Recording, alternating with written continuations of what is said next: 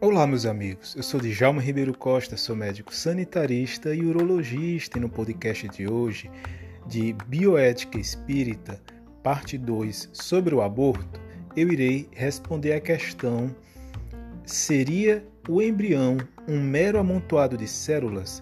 O texto é de autoria de Marlene Nobre, publicado na revista Saúde e Espiritualidade, número 11, abril, maio e junho de 2013.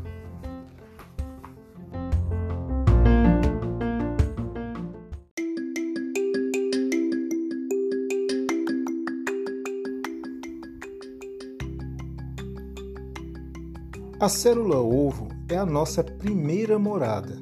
O desenvolvimento humano é um processo contínuo que começa quando o óvulo de uma mulher é fertilizado por um espermatozoide de um homem.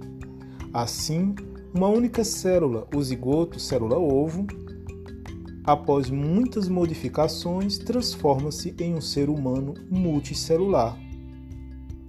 Moore e Persaud, ilustres embriologistas, afirmam que o zigoto e o embrião inicial são organismos humanos vivos, nos quais já estão fixadas todas as bases do indivíduo adulto. Sendo assim, não é possível interromper algum ponto do contínuo zigoto, feto, criança, adulto, velho, sem causar danos irreversíveis ao bem maior que é a própria vida. Com base nesta verdade científica, os grandes mestres, figuras notáveis da obstetrícia brasileira, Álvaro Guimarães Filho, Domingos Delácio, Ciro Ciari Júnior e Francisco Ceruti, fizeram a declaração conjunta. Abortamento induzido significa a eliminação de uma pessoa biologicamente viva.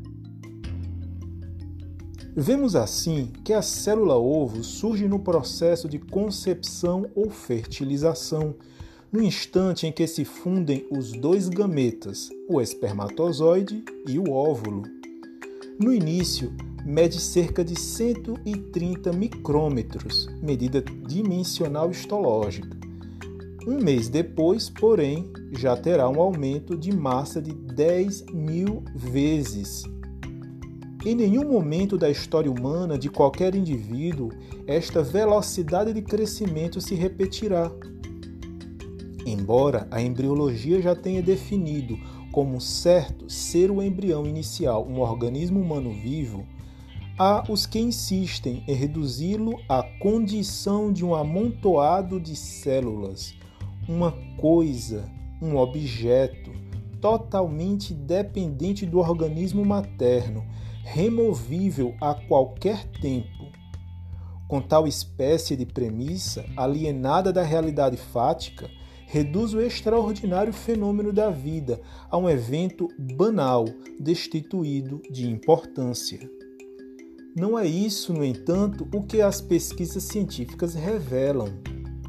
Irving Schrödinger, um dos pais da física quântica, e grande incentivador do desenvolvimento da biologia, ressalta que, abre aspas, todo o padrão tetradimensional é determinado pela estrutura daquela única célula, o ovo fertilizado, fecha aspas.